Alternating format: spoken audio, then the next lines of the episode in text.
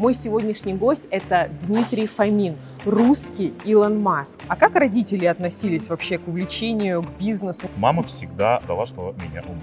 Отец помогал, он же Постоянно. гинеколог. Это правда? У тебя есть электрокар Porsche. А мне это м, досталось бесплатно. Стоило на нас 16 миллионов рублей. Нашу компанию уже оценили в 10 миллиардов рублей. Харченко завидует. На моей памяти рекорд это миллион шестьсот восемьдесят. Медицина – это настоящая профессия. Здравствуйте, дорогие друзья! В эфире канал «Врач-богач» и я Евгения Харченко. Мой сегодняшний гость – это Дмитрий Фомин, русский Илон Маск, революционер в отечественном здравоохранении. Дмитрий управляет сетью частных клиник, ездит на электрокаре Porsche, ведет блог, занимается спортом.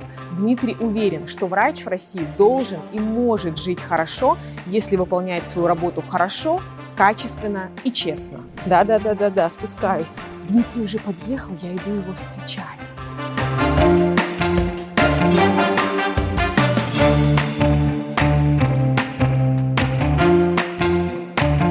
Как давно вообще был в Эрмитаже последний раз? Я э, тут вспоминал, что последний раз я был, кстати, в, на втором курсе медакадемии. А было это? Было это давно. Ну вот, есть такая оказия посетить. Эрмитаж. Греческий зал это? Мы сейчас пойдем в тронный зал. В на тронный? Сразу, сразу в тронный Ну, это зал. наше место. Дмитрий, я очень рада, что наш YouTube-канал открывается вместе с твоим участием. Всегда для меня большая честь. Это ответственно очень. Это очень ответственно, потому что темы у нас такие триггерные для многих. Ну, начнем издалека. Я начну с того, что вообще первое, что меня больше всего зацепило в твоей личности, это когда я прочитала историю становления твоего бизнеса. У меня просто вот так вот челюсть рухнула. Я ожидала какую-то стандартную историю, что учился в ординатуре, открыл одну клинику, а здесь а, пассажироперевозки, правильно сказала? А, Автомобили перевозки, автомобильный бизнес, такси, а, ритейл даже был. было это все всё. было в студенчестве. А, это было все в студенчестве. Вообще что-то начиналось... С чего вообще начал? Может быть, вообще там история успеха начинается со школы? Там еще... Конечно, со школы. Со школы. Тогда Конечно. начинаем историю Конечно, со школы. хотел сказать, что еще из детского сада на персочке вот это все. Продавал. на Покупал за три, продавал за шесть. Нет, просто открывали, где есть там шарик, там давали, а шарики были только у меня. А, Но на самом деле предпринимательство в моей жизни началось, правда, со школы. А Мы с моим другом, с которым сегодня, когда я ехал сюда, мы с ним очень давно не общались и договорились встретиться, потому что он сейчас живет в Геленджике, а я сейчас живу между Москвой и Сочи, и мы договорились встретиться где-то на нейтральной территории. В общем, мы с ним действительно начали заниматься ритейлом. Мгм. И первое, что мы продавали, это были сотовые телефоны. Вот я вспомнил, это было как бы не Nokia системное, серийное, да. 3310. А, а, э, Siemens SL45. У меня Это был был- Си-45. Это же, это же был, это же было прям вообще Вот мега у кого, крутая у кого мы история. покупали телефоны, да. Да. И нет, на самом деле, говорю, системно продавали, это было точно, но тогда все началось, началось все в школе. А потом уже в институте, когда я учился, параллельно учился, работал, а, мы решили уже заняться там бизнесом, и вот тогда появилось как раз из одного бизнеса, кстати, в другой, да, мы же начали заниматься ритейлом, продажей, э, продажей вещей, а, а это переросло в аренду автомобилей, потому что мы возили это все на автомобиле, а нам не хотелось на ней ездить в течение недели, потому что это было, ну так, западло, да, на четверке ездить. А, У нас были другие амбиции а, персональные. И потом это переросло в пассажироперевозки в такси, потом в автокомплексы, и вот все пошло, пошло, пошло. И в голове параллельно всегда учился, и параллельно, кстати, всегда работал. Я раб- Хорошо учился? а, Я всегда хорошо учился, на удивление, у меня было всегда безобразное поведение, а, но я всегда хорошо учился, на удивление. И а, я еще параллельно работал всегда. А, Я, я только не работал, он второй курс там работал оператором газовой котельной. Это вообще смешное место, как Виктор Цой, только он в этой а, в угольной, а я в газовой. Ну, ну и как бы возраст у нас разный. А, И, в общем, э, что самое интересное, я всегда еще работал в медицине. Я работал санитаром, я работал медбратом, и вот когда началась такая... Надо было боль- по, по фану больше, да, работать санитаром, с учетом того, что был параллельно э, А, бизнес? Это, это было, это было не для денег, совершенно точно. Это было стадное чувство. Ну, как бы, да, все же работают. Все работают, и я од-. Да, одногруппники работают, но вроде как бы тоже надо. А вот когда я попал уже, я попал в самый трэш, я попал в, а, работал в палате реанимации интенсивной терапии, отделении гнойной хирургии. Ну, прямо самое самое, что ни на есть Жесть. пекло областной больницы, да. И это, это понравилось, как бы странно это ни звучало, где гной, кровь и вот это все, это понравилось. Это действительно так захватило, что я понял, что я хочу связать свою жизнь с медициной. Э, И занимаясь бизнесом, я точно понимал, что мне это нравится, мне это понятно, это интересно. И тут еще появилась медицина, и я понял, что это надо каким-то образом Соединить. соединить. Да. И вот потом волей случая, о котором я тоже часто рассказываю, когда я там открывал основной такой а, канал бизнеса в те времена, э, газета из рук руки, еще вот это бумажный с этим запахом свеженапечатанным, и там написано было «продается клиника». И так произошло, что я ее приобрел. А как родители относились вообще к увлечению, к бизнесу? Не хотели ли они заглушить? Как так? Ведь А, это о- как? не очень, скажем так, у нас же до сих пор есть вот эти вот все С учетом того, что у меня мама по врач, папа врач, бизнес. бабушка врач. А, что говорила мама? Мама всегда ожидала убийства меня. Это как бы, ну, естественно. Она всегда ждала, она всегда ждала что меня убьют. А, и говорила, что ни в коем случае не займется бизнесом, его уже убьют, его уже убьют. И там у нас была компания врачей друзей, и говорят, ну Диму скоро точно убьют. И как бы, да, чем, чем было больше бизнеса, тем больше вероятность именно, что убьют. Да. Но потом, конечно, она поняла, что это, это тоже Живучие стигмы, штуки. это, это, это тоже стереотипы, Да, да, да, пережитки так 90-х. А, Мой отец, к слову, то же самое говорил, когда у него спрашивала, почему его друзья условно пошли в большой бизнес, а он в свое время нет, он говорил, по башке дадут. Ну, как бы да, то есть, кстати, может быть, даже, даже по башке дадут значительно хуже, чем убьют. дать могут по-разному, и потом... Это точно. Да, но, но, но в целом потом поменялось, конечно, к этому отношение, э, когда я стал полностью самостоятельным. А сам- Полностью сам- сам- самостоятельным я стал там с первого курса. Я, мы недавно общались и говорили про то, кто брал деньги у родителей. Вот я не помню, кто брал деньги у родителей. Мгм. Ну, то есть в школе. В школе, наверное? А вот уже там в институте я был полностью самостоятельный, я уже отдельно жил. Э, И я думаю, что это тоже как бы начало в голове откладываться, что вроде не так и плохо. А мама еще говорила такую фразу, я кем, кем, только не хотел быть, я хотел поступать в Московский авиационный э, институт, кстати, возможно, с чем связано, да, Да. моя, моя, моя, моя тропность к авиаиндустрии и связи медицины и авиаиндустрии. Она мне когда-то сказала такую важную фразу, которая сегодня является а, такой притчей во языцах нашей семьи. То есть закончи медакадемию, будь кем угодно. Это было так. Но я думаю, наверное, было у всех там, а, у детей, у которых родители врачи, но так и произошло. В общем, я закончил, о чем не жалею ни на секунду. Потому что медицина – это настоящая профессия. И ее, несмотря на то, что, да, ты знаешь, что я уже не практикую, да, лет, лет наверное, 6, и занимаюсь только медицинским бизнесом, все равно, как бы, я чувствую себя врачом. Круто. А на кого равнялся вот в то время, когда решил вести бизнес и параллельно не бросать медицину, потому что по факту это все равно вот то самое, теряешь вот это вот стадное чувство безопасности, что ты не такой, как все. Были ли какие-то подкрепления извне или приходилось протаптывать свою дорогу? А, я как бы, мне кажется, что все время топчу какую-то свою дорогу, да, и даже те вещи, которые условно я повторяю, на самом деле я не повторяю, придумаю сам. Но недавно вспоминая о том, кто был мотиватором тогда, вот я хочу сказать, я даже как-то об этом писал в своем инстаграме, ДР нижний подчеркивание Фомин, будет, да, всплывет конечно. да? И а, я вот сейчас это вспоминаю, это было классное интервью, и вообще человек, который опередил время, да, у нас сегодня есть Дудь, который действительно делает крутой продукт, но смотреть правде в глаза, в свое время за много, э, намного, намного раньше до Дудя этот проект начал делать Олег Тиньков. Известная передача «Бизнес-секрет» с Олегом Тиньковым, и мы с моим предпринимательным другом а, смотрели, а, с кем мы только начинали бизнес, смотрели абсолютно все серии. И я помню серию, которая была а, записана в Санкт-Петербурге а, в ресторане, если не ошибаюсь, то ли мансарда, то ли терраса, а, с руководителем а, Ginza Project. Это, да, вот сеть э, Мгм, ресторанов, ресторанов, которые, да. да, и Мгм. ресторатор, да, я так понимаю, Мгм. что он из Питера, очевидно. Ну, вот. И Тиньков тоже, да, жил, как жил в Питере, и тоже у него здесь были свои рестораны. В общем, а, Олег Тиньков и бизнес-секреты, это действительно тоже въехало в мою жизнь, потому что это сильно мотивировало, это было очень интересно. И я хочу сказать так, что тогда вообще же не было контента, бизнес. Мгм. Вообще, ну как бы, Откуда какой YouTube? брать Я информацию? даже сейчас да. понимаю, как я вообще тогда был на Ютубе, это было, получается, 15 лет назад. Вот, борода уже выросла за это. Но реально это, было крутой, это был крутой продукт. И вот сейчас как бы можно что-то пересматривать. Он пригла- приглашал крутых предпринимателей, То которые на сейчас актуально делали. в целом. Кто, кто сейчас думает о том, чтобы инициировать, может быть, открыть свою частную клинику, контент Я, в целом я, актуальный. я- я абсолютно уверен, как да, что Классика. бизнес универсальной модели и точно стоит слушать умных людей. Тем более тогда это было вообще фактически самое начало, Мгм. истоки. Да и вообще как бы это такая бо- большая вещь, что на самом деле, если кто-то чего-то сделал, совершенно не говорит о том, что спустя там 10-15 лет не сделать и стать еще круче. Вот пример. Абсолютно. Тиньков идут, да, как бы, да, по большому счету Тиньков предприниматель вырос как предприниматель, и это как бы всегда сопровождал, да, поддержку себя с точки зрения пиара. А Дудь как бы, да, сделал историю именно журналистики журналистики на YouTube-канале спустя 10 лет. И сделал это круто, хотя это когда-то уже было сделано. Ну, Не считаешь, нужно бояться. Он пропустил через себя и придал, в общем-то, какую-то свою специфику. А Я абсолютно уверен, что, наверное, не смотрел «Бизнес-секрет» с Олегом, с Олегом Тиньковым. Надо, кстати, пересмотреть его интервью. Говорили они об этом, но продукт был крутой, и он меня точно мотивировал. Я его точно смотрел. Вот ты нашел объявление в газете «Из рук в руки» да, о продаже клиники. Во-первых, это дорого вообще купить клинику? И как ты Мгм. решился ее приобрести, модернизировать, где брать навыки людей? Ну, вот у меня, например, я сейчас это представляю, у меня столько страхов сразу в голове. А, ну тогда, э, конкретный пример, я помню эти цифры.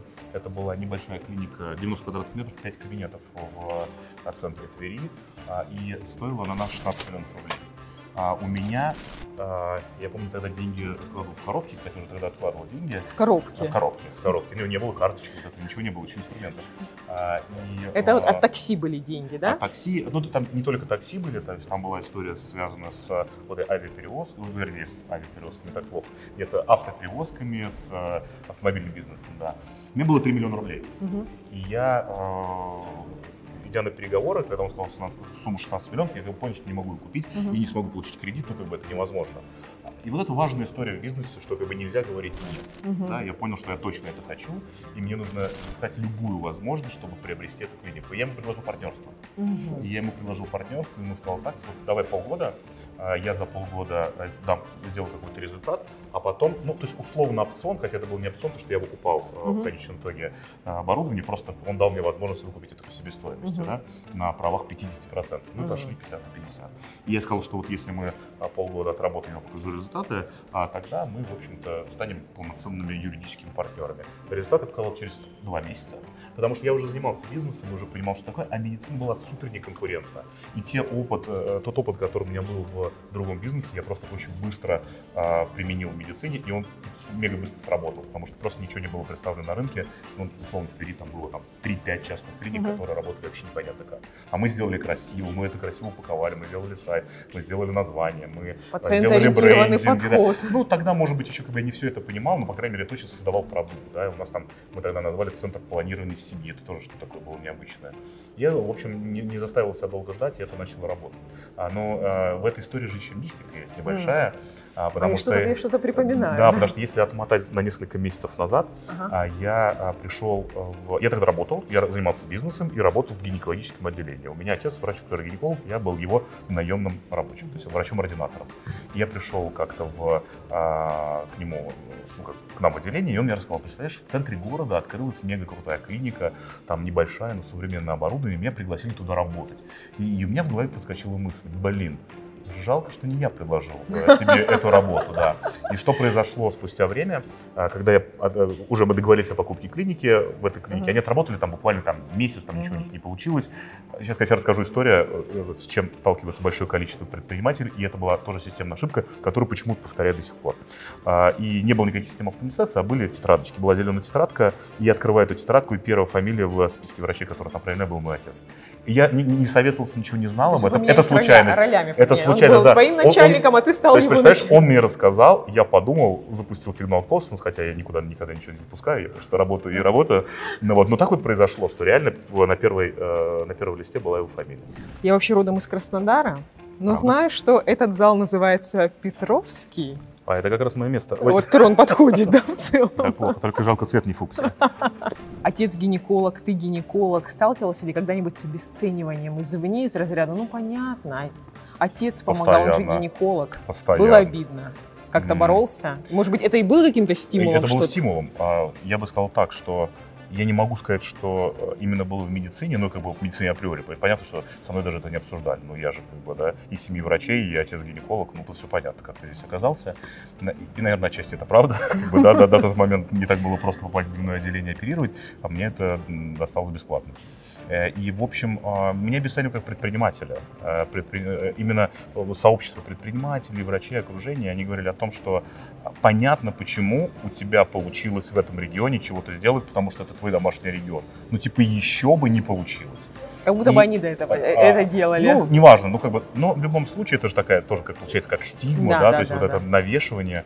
И я в своей голове, может быть, не то, что обращал на это внимание, но в голове какой-то пункт и был. И задал себе вопрос, а, блин, может быть, правда это все произошло из домашнего региона? И вот пойти в другой регион, я помню, что это было даже не только прагматичным решением бизнеса, масштабирования бизнеса, чтобы, да, осваивать новые регионы, а это было возможно доказать себе, что, в принципе, это вопрос не домашнего региона, а то, что я что-то могу.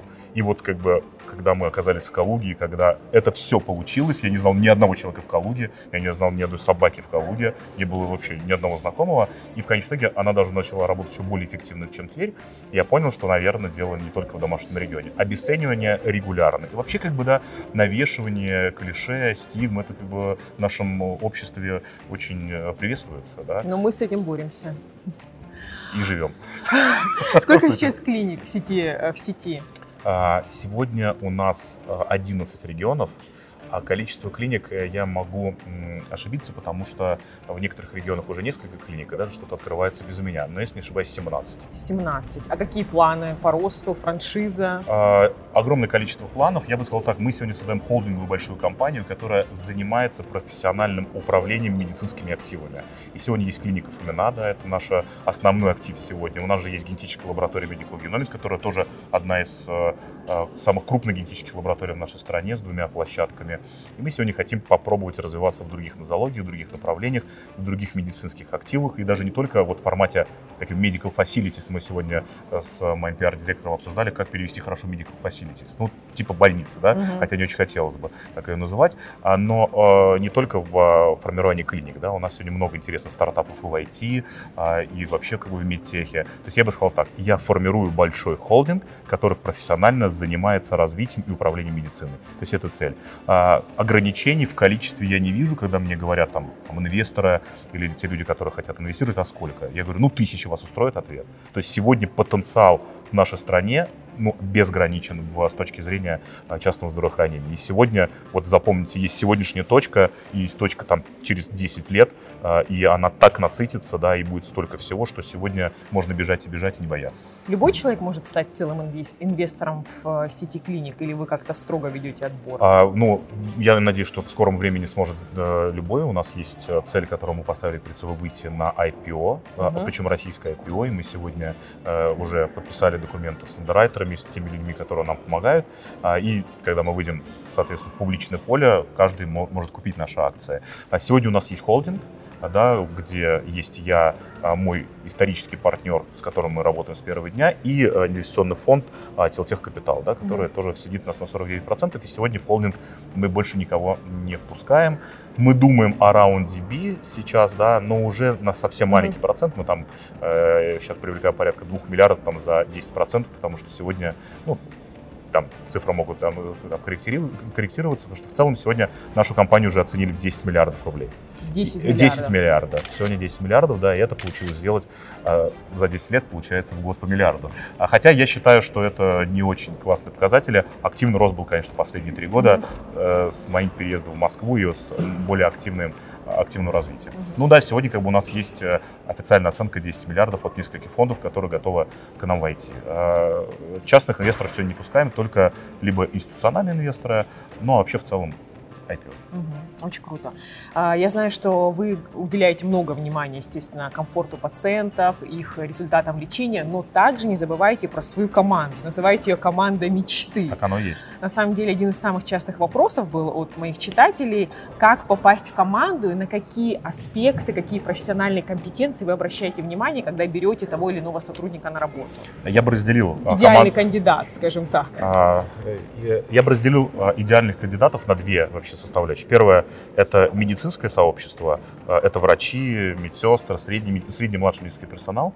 А, Это а, люди, которые занимаются административным управлением, это бизнес, давайте так, медицина и бизнес.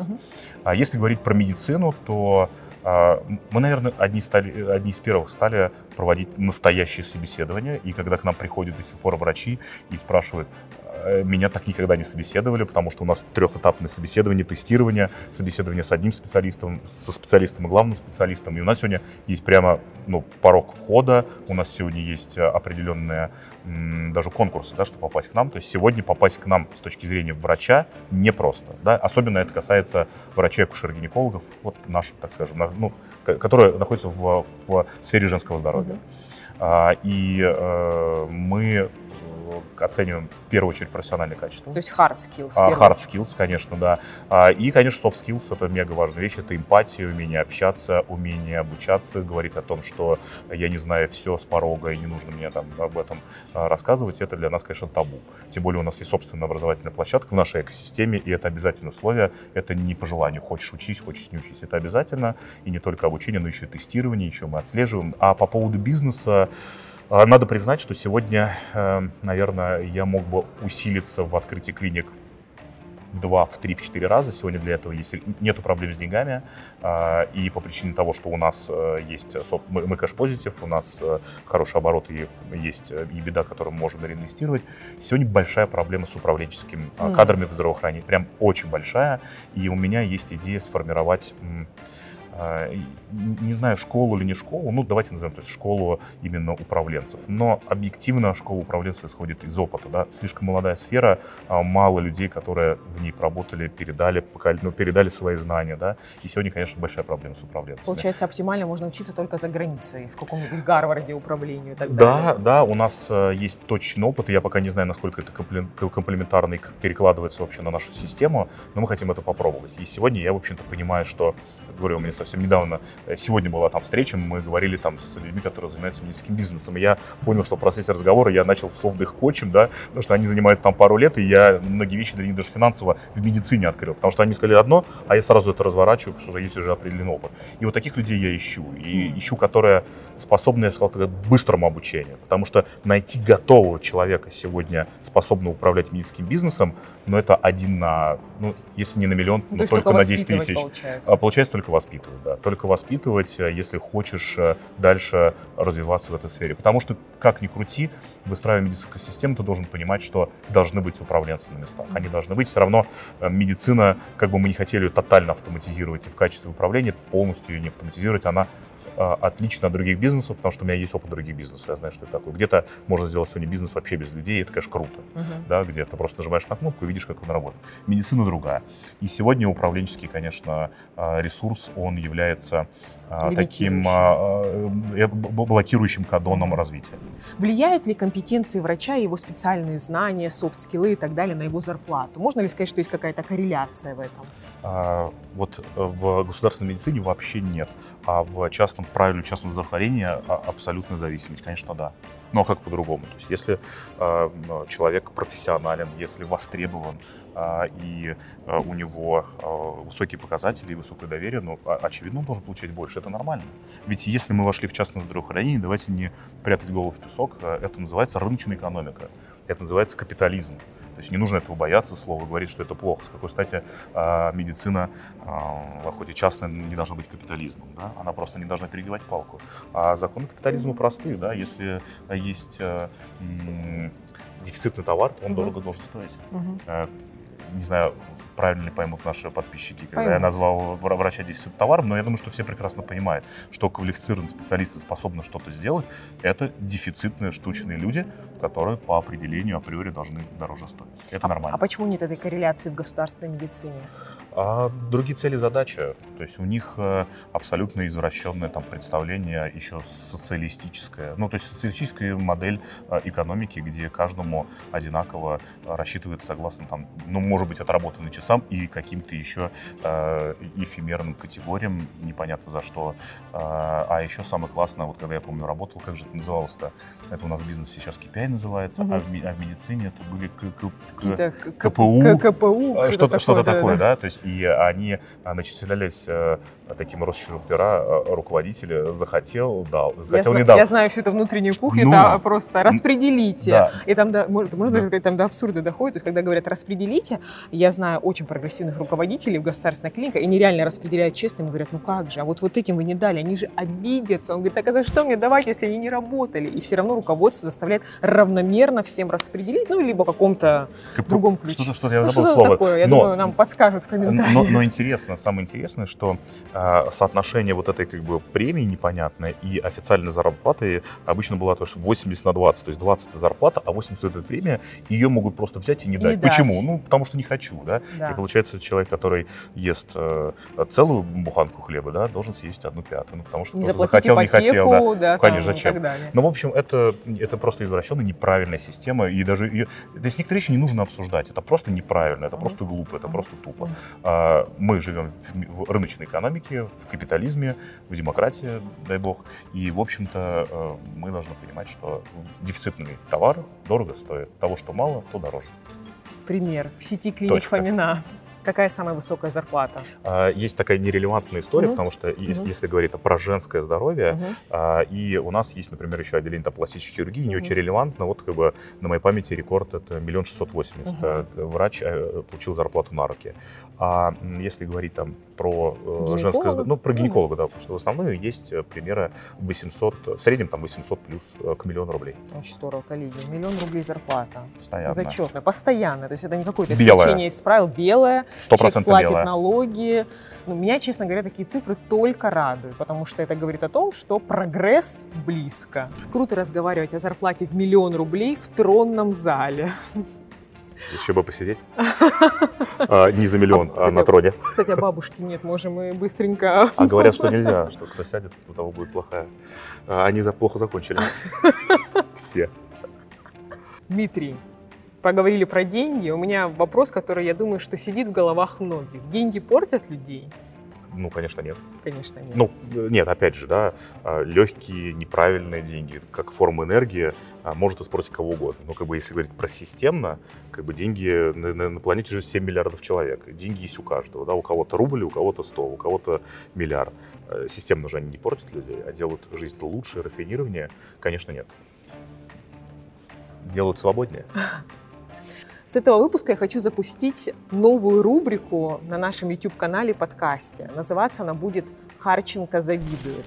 Дмитрий, у тебя есть электрокар Porsche, и я очень завидую этому. И тоже хочу Я себе. тебе могу прокатить. То есть, ну, с этим проще. Тут я как бы могу в голове выстроить план, как, как, как мне прийти к своей мечте.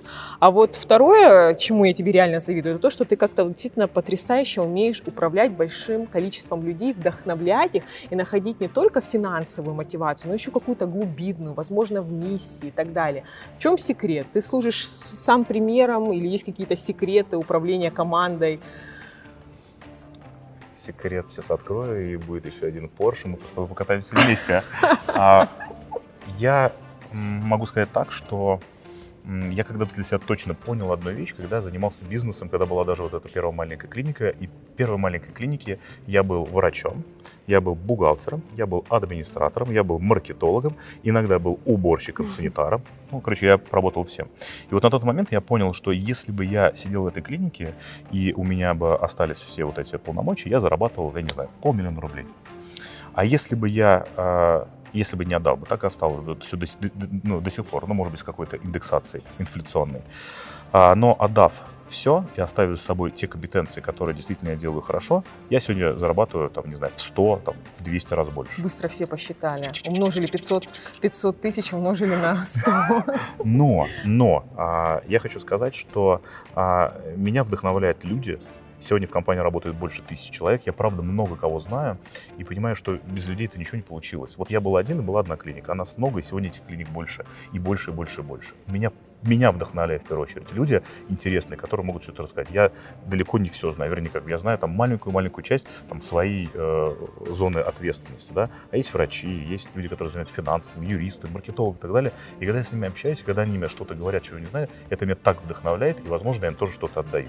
Вот это важный момент и важный. И, и вот э, как бы первично все, вся эта история не очень зиждется даже на деньгах. Да? Это просто тупо интересно. То, чем я занимаюсь, мне безумно интересно, я об этом думаю, Ты создавая продукт. интерес Ну, наверное, я, может быть, и заражаюсь, да, потому что когда мы о чем-то говорим, мало, э, за редким исключением мы говорим о том, что сколько мы заработаем, да, что мы сделаем, какой мы сделаем продукт, что это даст, а, ну, я, может быть, уже и себе в голову вложил, и уже автоматически вкладываю людям, которые работают. А потом монетизировать, это уже как бы тоже отдельный скилл, который тоже можно сделать. Но сначала это надо сделать продукт. И вот формирование продукта мотивирует кратно больше, угу. чем просто какие-то э, бумажки с водными знаками. Вот это, вот это очень важная история. Я мотивируюсь на результат за счет того, что мы делаем какой-то продукт и кайфуем от этого. Классно. А, тебя часто называют Илоном Маском российской медицины. Мне очень нравится это сравнение. Лично я тебя считаю визионером, таким настоящим визионером. Как ты видишь будущее российской медицины? А я вижу, что, во-первых, как бы ждет вообще тотальная трансформация в ближайшее время, и эту трансформацию задаем мы с тобой и еще большое количество людей, которые находятся в, э, в медиасфере, потому что мы много сегодня меняем, и даже там банальная, вроде такая очевидная для нас вещь доказательная медицина, э, обратите внимание, как уже набирает оборот, uh-huh. и как сегодня большое количество людей понимает, что это такое, просто не ходят в некоторые клиники, и они трансформируются. А если говорить про вообще, в принципе, как бы трансформацию, ну, э, я, я бы не, не только говорил про Россию, да, вот важный момент, что мы не делаем акцент на Россию, вообще смотрим на мир, да, что происходит, а мы абсолютно убеждены, я убежден, что в максимальной автоматизации, в минимизации человека в процессе и вообще будет э, выглядеть таким образом, что медицина станет производством, контролируемое не одним человеком, да, а группой лиц с несколькими двойным, тройным контролем. Это правильно, потому что сегодня надо понять, что если у тебя есть какая-то проблема, вот даже у меня, у меня есть экспертиза медицинская, у меня есть э, профессиональное образование, я порой не знаю, куда идти для того, чтобы получить качественную помощь. И эта проблема а, вот именно как большая системная. То есть вопрос в автоматизации это первое, что произойдет. Сегодня любые, если вот куда ни, ни глянь, а, авиаиндустрия, финтех, фудтех, все что угодно, посмотри, как это автоматизировано, и посмотри, что происходит в медицине.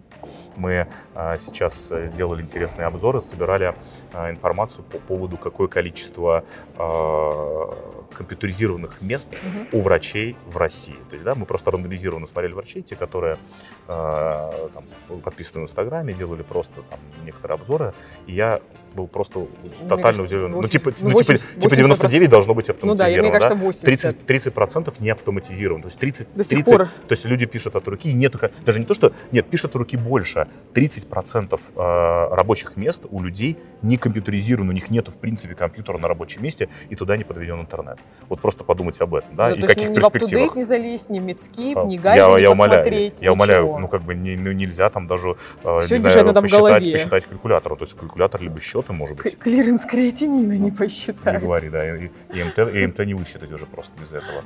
Но э, это, это наша реалия, и, конечно, это очень странно. Э, и я объясняю тем, что медицина консервативна, по сути своей, и не безосновательно консервативна, потому что вмешиваться, делать резкие телодвижения, это могут, может быть небезопасно для человека и иногда фатально. И, конечно, к этому нужно быть, относиться предметно, очень-очень аккуратно, но все же пора, да, пора модернизировать, пора автоматизировать, это необходимо. И самое главное, сегодня для этого есть инструменты. То есть первое, что произойдет в российской и мировой медицине, это тотальная автоматизация. Мой традиционный вопрос – топ советов молодым врачам.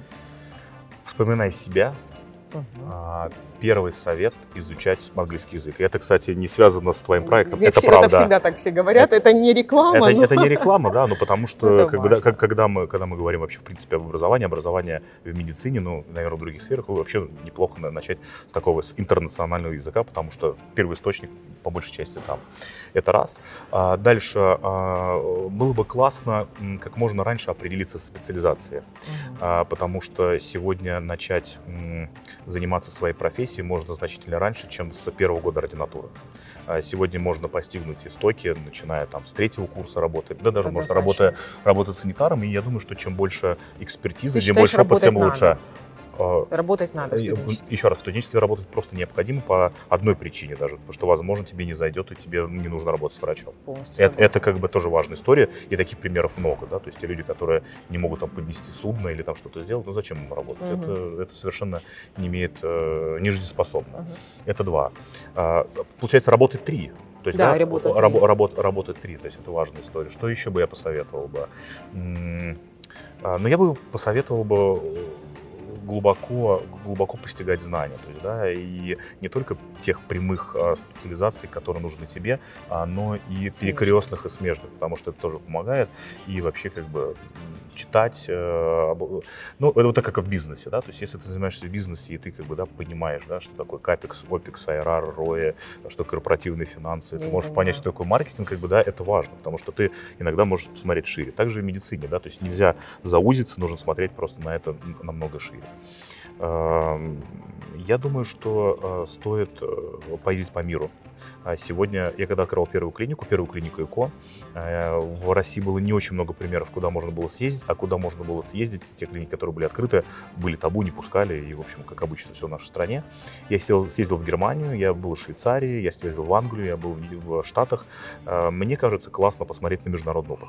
А, и сегодня для этого... Э, все возможности ну, есть. Кроме ковида, который, да, все это ограничил. Ну, так или иначе, Все равно, даже в ковид сейчас есть Конечно, стажировки. конечно, стажировки есть. То есть надо, надо просто посмотреть, что происходит в мире, а, посравнивать, да, и что-то привнести, а, и остаться в нашей стране. Мне кажется, постараться. это очень круто, постараться остаться, да, потому что, а, здесь невероятная а, перспектива возможностей, и, б, хорошие врачи нужны России. Я знаю, что ты играешь в гольф. Хочу пригласить тебя поиграть в гольф. Ого, а где? Можно в Москве, можно в Геленджике. В Сочи, кстати, есть поле? А, наверное, есть. Наверное, а, есть. Но у меня есть даже поле в моем родном регионе в Твери, вот в Завидово. Да. И там очень крутое поле.